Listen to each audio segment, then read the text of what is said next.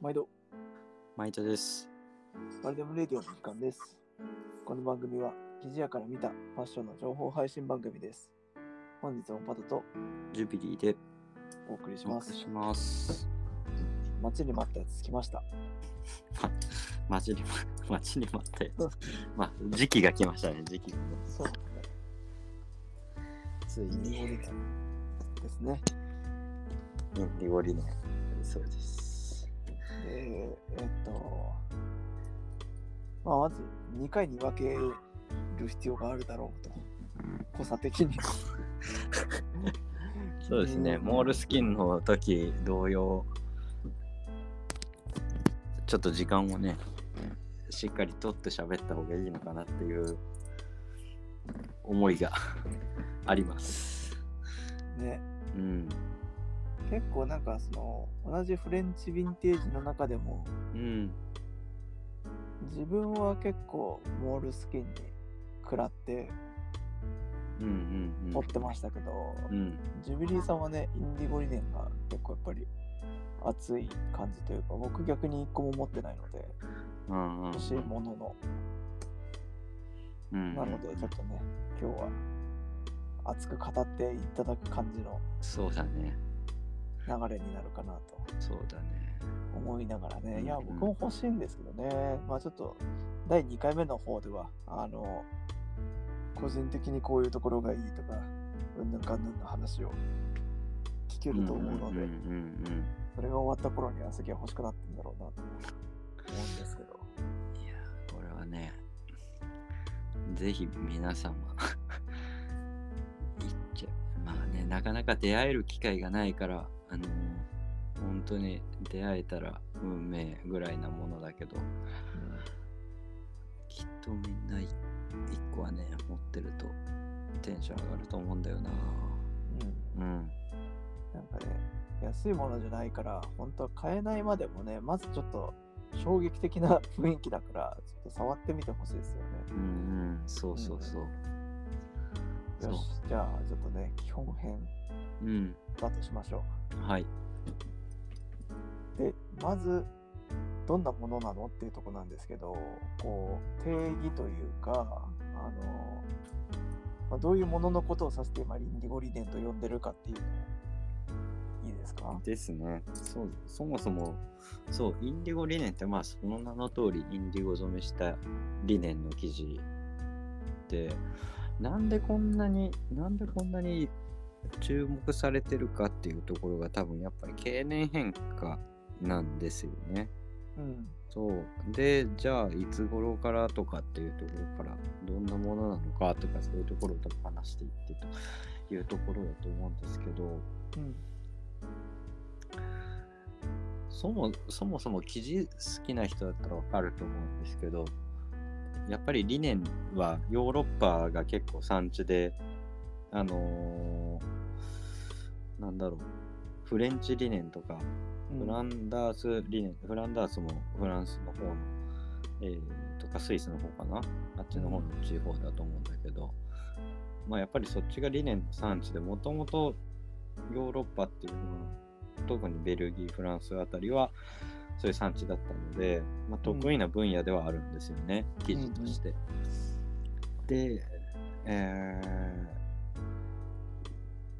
だからリネンの織物自体はもともとあったんですけど、このインディゴリネンっていう私たちが言う呼び名のところでいくと、一般的に、えーマキニョンコートとか、うん。ビオードとか、あとスモックって呼ばれる、まあ大きくその3つの形で使われている素材のことを、まあ、指します。うん。で、えっ、と、じゃあそれ、その辺がいつ頃できてきたかっていうと、スモックで多分1850年代ぐらいなのかな。こんな前なんだ。多分、うん。あのーいわゆる農家、農家というか、まあ、特に、えー動物を扱う系の人々が、うん。えー上に羽織り出したっていうのがそのその辺って言われてるんだけど、まあ、結構この辺は諸説あって何とも言えないんですけど、今でも多分あの子供がいる方は幼稚園とか保育園に子供を、えー連れていくときにスモックをいいかあの制服であったりするっていう人がいるかもしれないんで、うんうん。わかるかもしれないんですけど。あれですね、作って、そうそうそうそう。ご飯食べるときとかそうそうそうそうそうそう。うん、簡単に言うと上から着る、えー服の上に着る羽織物かぶり物のタイプでまあ当時はスモークっていうと、えー、ひげを生やしたパンチングかぶったおっさんたちが ネクタイベストジャケットシャツ。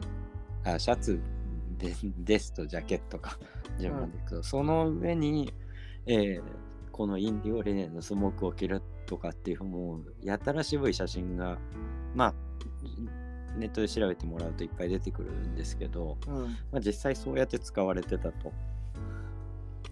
で、まあ、なんでその人たちが綿とかじゃなくてリネンで、で、かつ、その白とか黒じゃなくてインディゴになったのかっていうところが結局このインディゴリネンの特徴にもなるんだけど、うんこれはね、生地触ってもらうとわかるんだけど、やっぱリネンって綿よりも繊維の時にちらっとやったかなとは思うんだけど、繊維長が長いんですよ。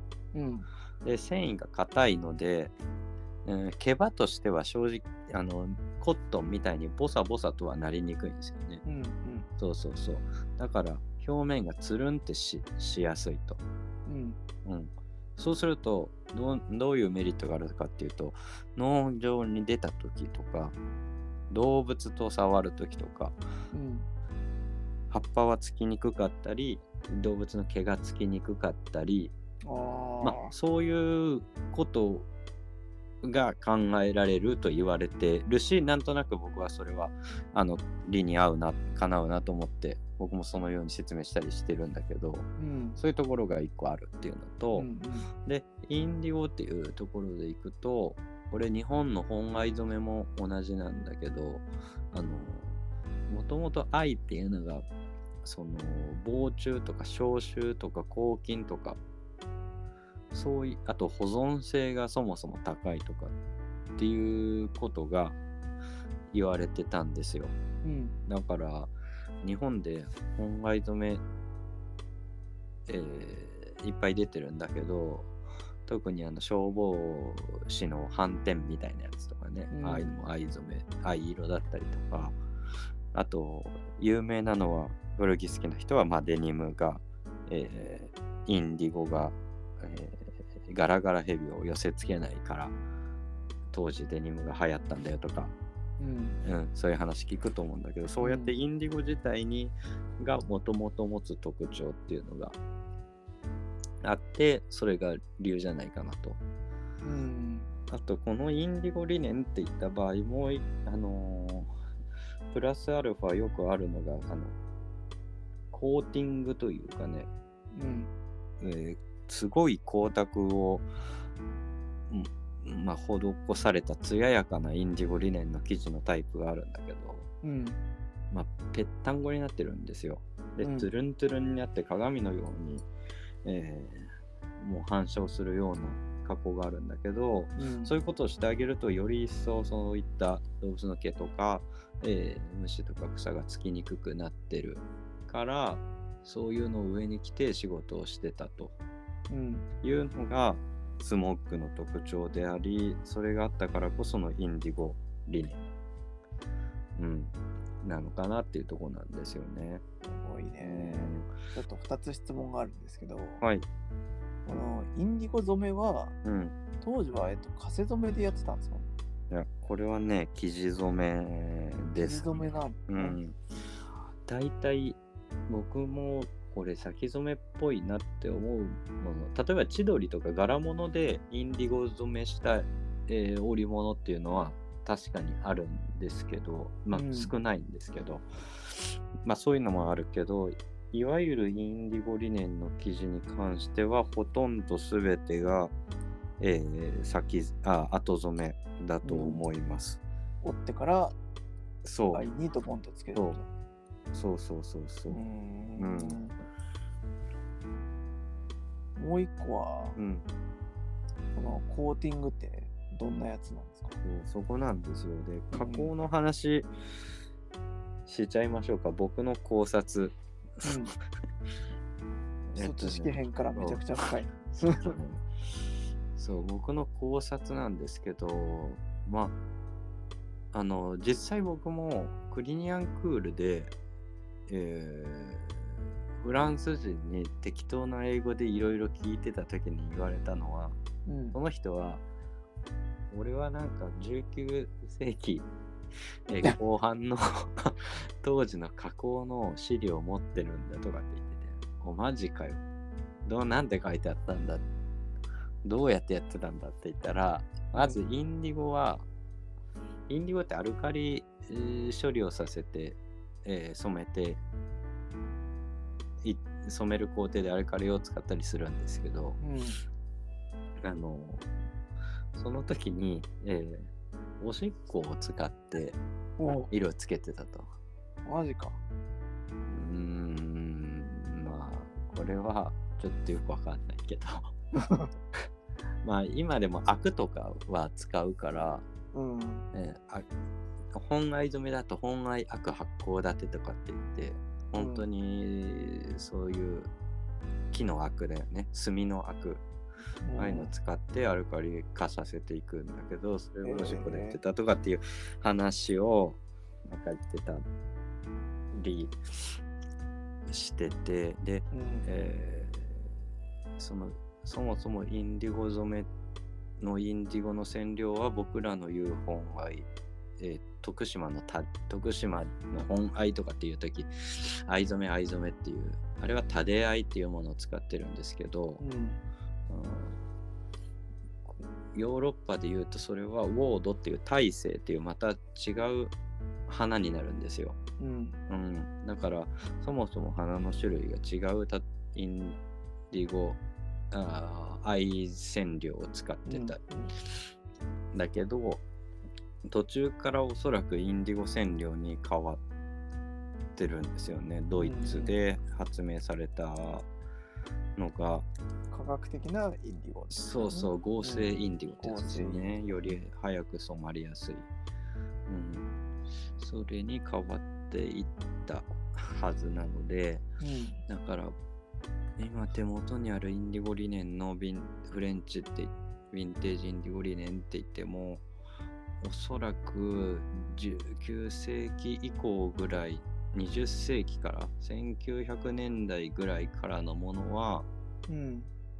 おそらく合成インディゴを使っててその前の1800年代のスモッグとかうん。に関しては藍を天然まあいわゆる天然インディゴウォードを使ってたんじゃないかなというのが 今のところの予想、うん。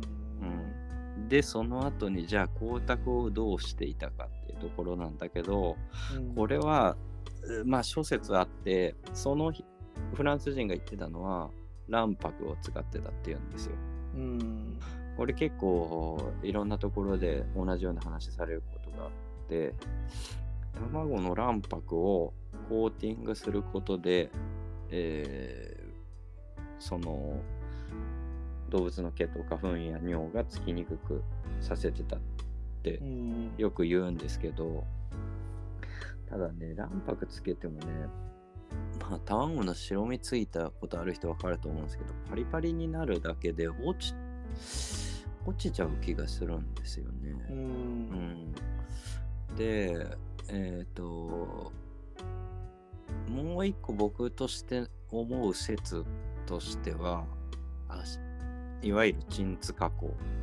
うん。うんえー圧力と熱によって潰す目を潰すことでペランペランにするっていう、うん。うん、じゃない、うん、そういう張り感に近い気がちょっとするというかうん。もしくはその2つが混ざったような塗った上で潰してたか。そうそうそうそうそうでね実際僕ねちょっとやってみたことがあって。卵白の今って粉が売ってるんですよ。うん。あれ、卵白の粉って、いわゆるあの、のり玉とかさ、うん卵黄の粉じゃんね、簡単に言うと。ああいう感じで卵白の粉って、卵白版があるんだ。そう、出てるんですよ。へで、それをちょっと洋大屋さんに買ってもらって、実際に機械でそれをやってみもらったことがあって、えうん。結構近づいたんですよ、あ、ね。そう。その時は合わせ技でやった。塗るだけじゃやっぱならないよねっていう話で、圧力もかけてやったんだけど、っていう諸説があるものの僕としてはだからその3番 ,3 番目の説というか合わせた説っていうのが、うん。まあ可能性としては高いんじゃないかなとは思ってるけどね。うーん。ただ本当にね、うんなんか、あれですよね、僕は持ってないけど、いろんな個体は触ってきましたけど、うん。やっぱあんなにプリンプリンする生地とか天然繊維でっていうのはなかなか他に類を見ないですよね。うん。そうなんですよね。ってくらいプリンプリンしてるんですうよ。ん。そうなんだよ。ポイントは次そこでめちゃくちゃ高密度なんだよね。うん。見たことがないぐらい高密度で。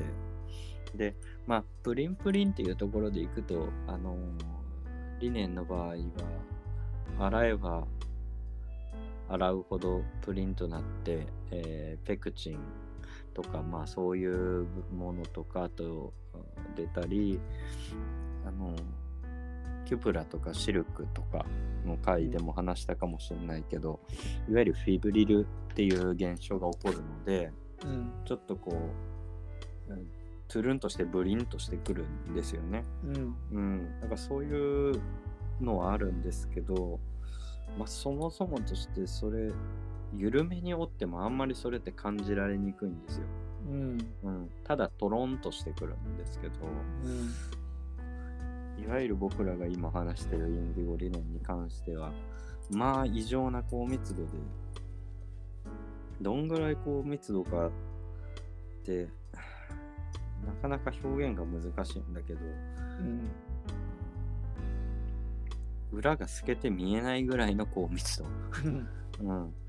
織物っていうのは縦と横の糸が交差しているから、もう穴が開いて当然なはずなんだけど、うん。一切裏が透けて見えない光が透過しないぐらいのレベルの高密度これはやっぱりなかなか難しい生地を当時、うん、作ったなっていう感じだよねなんかやっぱ張りがすごくある。コットンのシャツとか今流行ってるから。うん。ねユニクロとか GU とかでも。そういうのあるんだけど、うん。まあやっぱりその日じゃないくらい入ってるし。うん。しかもその原料がリネンっていうところでね。うん。切りやすいのにそのバッチバチに入れてるっていうところがうん。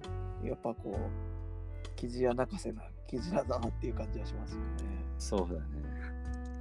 本当にそうだね。あとねここでちょっと触れておきたいのが柿し、あのー柿渋じゃない。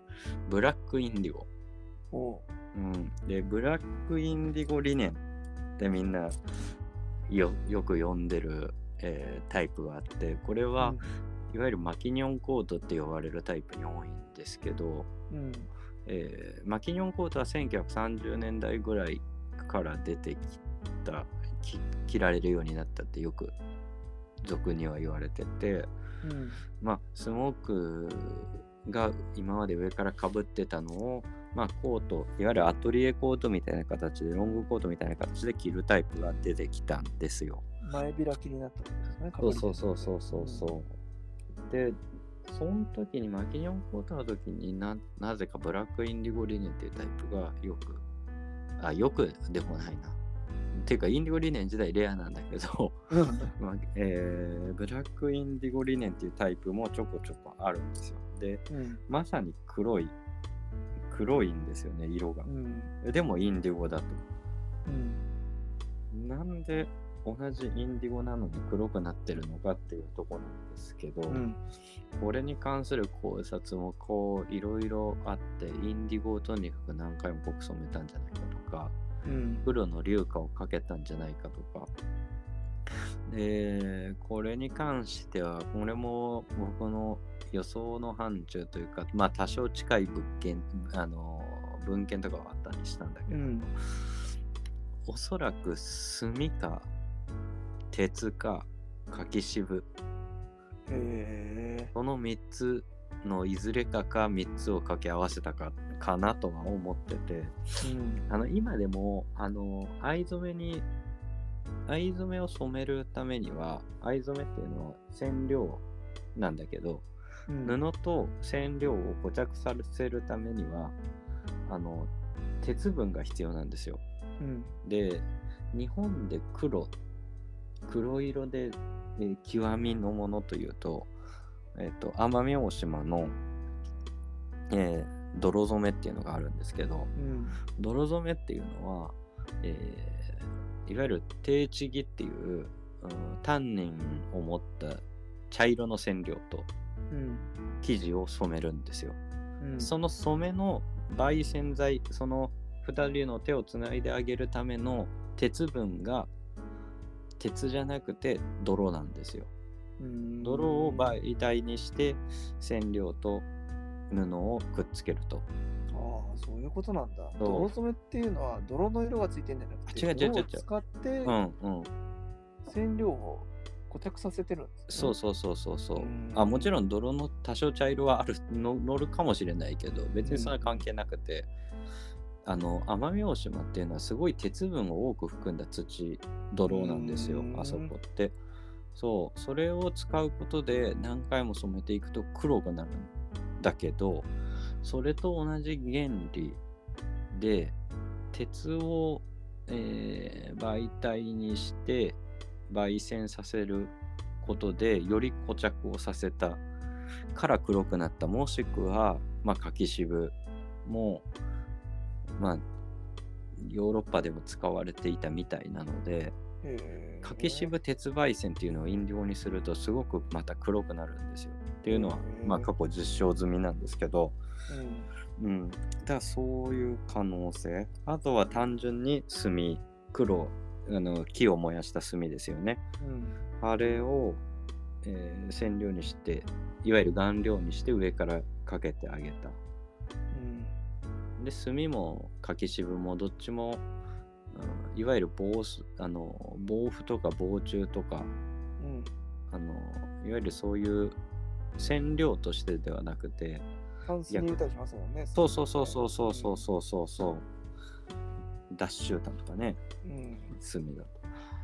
そういうことでもつ柿渋も昔からあの塗料とか接着剤とかとしてもね使われてたり傘に塗って防水剤とか、そういうのも使われたりしたぐらい昔からあったしその染料以外の補強剤とか補助剤としても使われてたから、うん。それをインディゴに塗ってたんじゃないかなと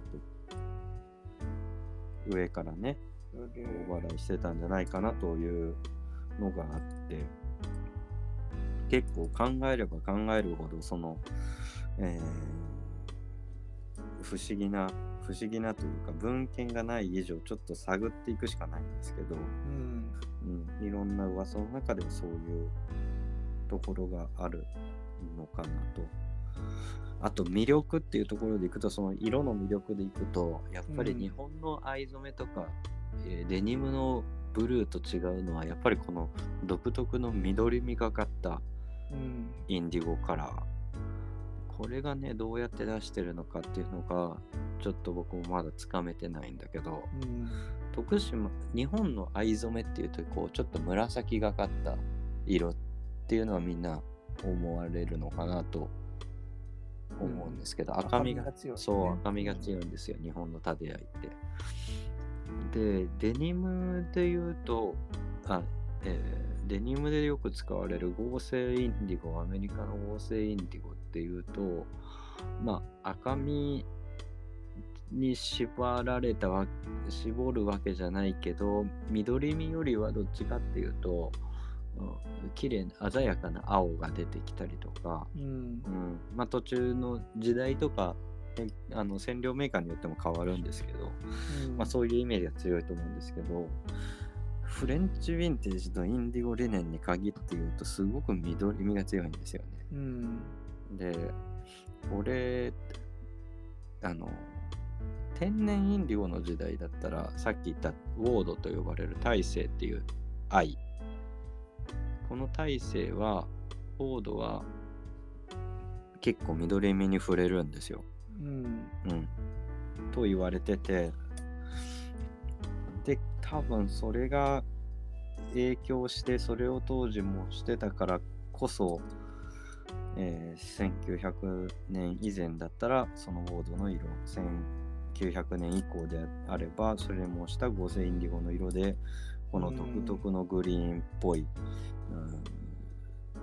うん、オーラのある色になってたんじゃないのかなと。うん。目指してたものが前提が違ったっていうのもあるのかもしれないですね。じゃあうん歴史が変わっても、あの色を出さなきゃって思ってた色が、日本人とかアメリカ人が思う色と違うっていうとこがああ、そうそうそうそう。まあ、インそうなんだよね。藍染めって結構掘り下げると深くて、まあ、印時間っていうものをどうしてこうしてっていうやっていって、化学変化させていって、染めていくっていう形にはなるんだけど、うん。うん、その印時間のもともとの色っていうのを目指した時に科学的にはこういうブルーだっていうのはあったにせよ、その目指したところがウォードだったんじゃないかなドイツだしねっていう作った人がね。うんうんというね、ことは思って、ただそういう色とか加工っていう意味でいけば、さっき言った、えー卵白のコーティング、えー卵白化、圧力ですね。うんそういうコーティングとか、あとはブラックニングとか、そもそもインディゴの色目とか、そういったいろんなさまざまな、えー見た目での加工の部分と、このリネンの、まあ、とにかく高密度のプルプルの素材感と、うんこの2つが相まってるんじゃないかなっていう気がしますね。うん。全然基礎知識じゃないですね。あー、ごめんなさい。そうですね。全然いや。ちょっと喋りすぎましたね。2い回や、二回に分けるべきだから、ちょっと1回休憩して、2回、次、次はちょっとリラックスした感じでいきますか。うん。そうですね。いや、でも、結構その歴史を掘り返してみた上で、そこまでのことがガーッと詰まってるうん。素材であり、まあ、服の形でありっていうところなので、ちょっとぜひこれはね、本当に一回触ってみてほしい代物ですよね。本当にね、これはちょっとみんな見るべき、触るべき素材だと思うし、本当にやっぱり当時、あのインディゴリネンのものって、やっぱそういうのあの農農家の人とか、うん。農夫向けだったりしてて、あのまあ、いわゆるモンサン、モンサンミッシェルはインディゴリネン作ってたから定かじゃないけど、まあそういうちょこちょこっとしたワークブランドが作ってたぐらいで、うん。そのミリタリーみたいに確たる証拠とかこのメーカーが、えーいっぱい作ってたとかっていうものでもないから、本本当にいろんな仕様とかいろんな形とかいろんな色、えーいろんな素材のものがあるのでうん。とにかくいっぱい見る。見て触ってみてもらえると絶対みんな感動するんじゃないかなと思うけどなかなかそんないっぱい見れる場所って世の中にないんだよね。うん。うん。そう。だね。うんまあちょっとあえてお金の話はしないですけど、うんあ、これ言ってたやつじゃん、買おうって感じの値段ではないですね。ああ、これだ、これだ、買おうってはならないよね。うん、ちょっと待ってねって感じ。うん、そうだよね。そうだよね。うん。うん。なので、まずはちょっとね、触って感動してみてほしいとそうだね。いうところでしょうかね。うん。うん。ではちょっと次回は、まあ、今、ジュビリーさんがお持ちのえりすぐりのやつらだったり、はい。これからちょっとまあ、こんなのがもしあったとしたらすごく欲しいなので、そういったところの話とかをちょっと聞いていきたいなと思います。はい。はい。それではまたお会いしましょう。さようなら。さよなら。